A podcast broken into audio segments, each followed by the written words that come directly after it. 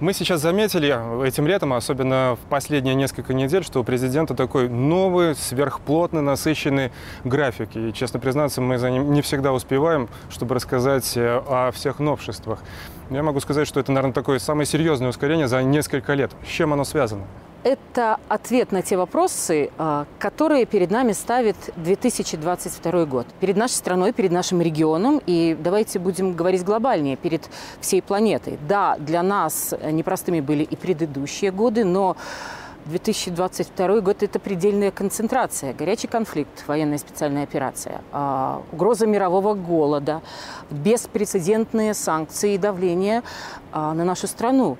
И а, возникает вопрос, неужели кто-то думает, что можно продолжать жить нормально, сыто, спокойно, а работать, э, как и прежде, как и было раньше, так в развалочку. Президент конкретно своим примером показывает, что нет. Вот вы слышали, сколько раз президент произнес фразу раздеваться и работать. Давнюю, всем полюбившуюся. Она уже трансформировалась в напрягаться и работать, в операции работать. А на каждом совещании в присутствии СМИ и без них э, президент повторяет слова надо шевелиться, нельзя расслабляться. Вы прекрасно понимаете, это не потому, что ему нечего сказать. Секрет успеха на сегодняшний день – это тотальная мобилизация. И да, это наша белорусская э, мобилизация э, у каждого на своем рабочем месте. Приведу вам конкретный пример. Тоже сегодня коротко о нем сказал глава государства о вчерашнем дне, четверг, о том рабочем графике. А в графике президента этот день ну, был определен как работа с документами. Вот такая формулировка. И, кроме того, действительно массива документов, которые президент получает ежедневно, в небольшой временной промежуток, буквально с 8 э, до 11 утра, президент провел, я это знаю точно, 12 телефонных разговоров. 12. С нашими чиновниками, с вице-премьерами, с министрами, с губернаторами. Каждому из них был устроен не то что опрос, а даже можем так формулировать э, допрос по важнейшим направлениям. Все задействованы и все напряжены. Вообще выездных мероприятий за это лето с главой государства было порядка трех десятков.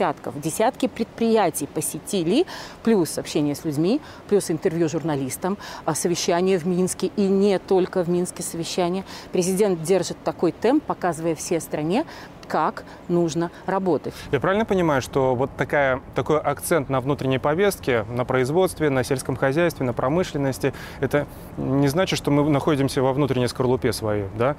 Это все коррелируется с тем, что происходит вокруг нас. И это такая своего рода мобилизация, защита против процессов негативных, которые вот извне на нас влияют. Конечно и безусловно. Это все ответ на вот тот самый беспрецедентный санкционный режим. Но, э, вы знаете, э, вместе с тем, было бы ошибочно говорить, что президент сконцентрирован исключительно на экономике. Или он зациклился условно на сельском хозяйстве. Об этом, может быть, э, больше говорится публично, и в этом есть необходимость. Но вот посмотрите, несколько дней назад у нас было важнейшее совещание по развитию национальной системы образования. Все совещание на протяжении трех часов президент задавал примерно одинаковый вопрос в разных интерпретациях. А что дальше? А куда пойдем дальше? А к чему идет наша система образования? И один из выводов, который уже в отсутствии журналистов сделал в финале, а, сказал о том, что уборочная, да, это важнейшая вещь, импортозамещением, но главное – это образование – Потому что и уборочные, и импортозамещение, и другие вещи – это и есть образование. Это уборочное импортозамещение завтрашнего дня. И, естественно, международная обстановка. Президент погружен полностью. И политические вопросы, и огромное внимание к средствам массовой информации. Оно остается. Я еще раз говорю, об этом, может быть, не звучит публично, но, естественно, президент погружен во все процессы. Хорошо. Чего нам ждать в ближайшее время, к чему готовиться? Президент проанонсировал большое международное мероприятие, саммит Шанхайской организации сотрудничества. А сейчас формат этого мероприятия прорабатывается. Анонсы в наше время дело неблагодарное, но вот где-то в ближайшее время уже будет ясность относительно этого. Мы там будем, в Узбекистане. Мы планируем туда, там быть, конечно. Что касается внутренней повестки дня. Ну, сразу хочу сказать, что, конечно, график президента э, остается насыщенным, и впереди 1 сентября.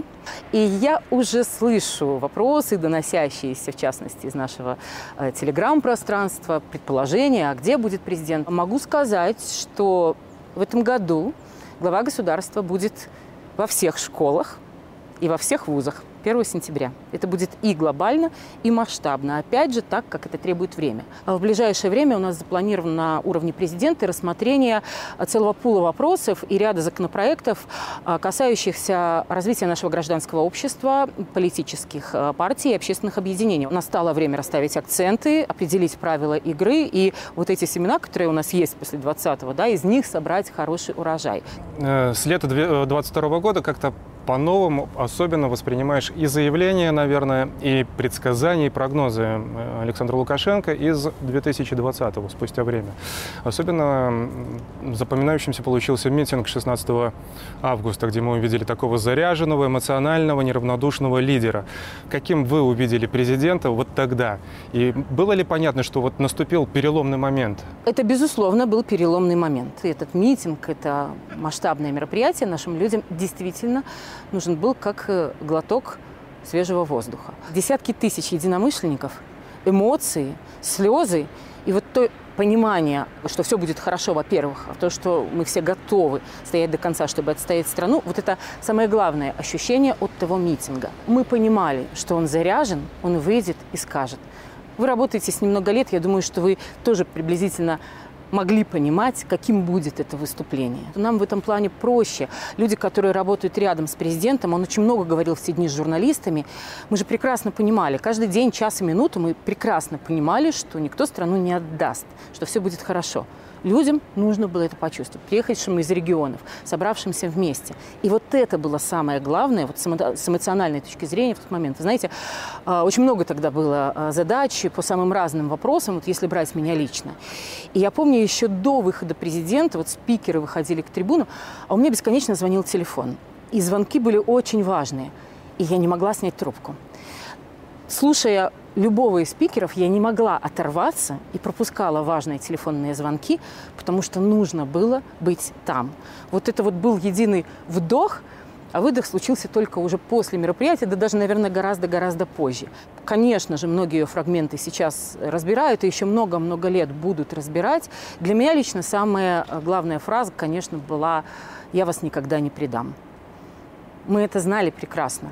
Но очень важно было, чтобы в этот момент услышали от президента. Эта речь вошла в историю, ну а мы были тому свидетелями. Мы это, конечно, понимаем без слов, но важно было, конечно, чтобы услышали другие. Вот да, еще один да. яркий момент и во многом символичный момент – это президент с автоматом. Как это произошло? Это запланировано, спонтанно было? Ну, опять же, служба безопасности, как на это реагировала? Конечно же, это не было спланировано. Конечно же, это ни с кем не обсуждалось. Помните тот поток фейков, огромный поток, лавину фейков августа 2020 года. И самый главный фейк для наших оппонентов... Улетел там. Да, да, абсолютно верно. Президент улетел. Им жизненно важно было убедить в этом наше общество. Это же известный сценарий. И в одни сутки, где только не оказывался глава государства, и в Ростове, и в Турции, и в Арабских Эмиратах, а ситуация накалялась, а толпа уже шла к Дворцу независимости, и президент нашел самый действенный способ – показать, что он на месте, что он никуда не убежит. Это увидела вся страна, это увидел весь мир. И, конечно же, это было очень важно в тот момент. И второй, не менее важный момент, конечно, поддержать наших ребят-силовиков. Выйти к ним, стать с ними в одном ряду. Знаете, я думаю, что осознание важности этого момента а, к нашему обществу будет приходить тем больше, чем больше будет проходить времени. Понимаю, что все ждут подробностей, это отдельный разговор. Когда-нибудь мы о них расскажем, ну а может быть даже и напишем. Спасибо вам большое. Понятно, что придется нам быть в тонусе, и это хорошо. Да. Спасибо за интервью. Ни в коем случае не расслабляемся.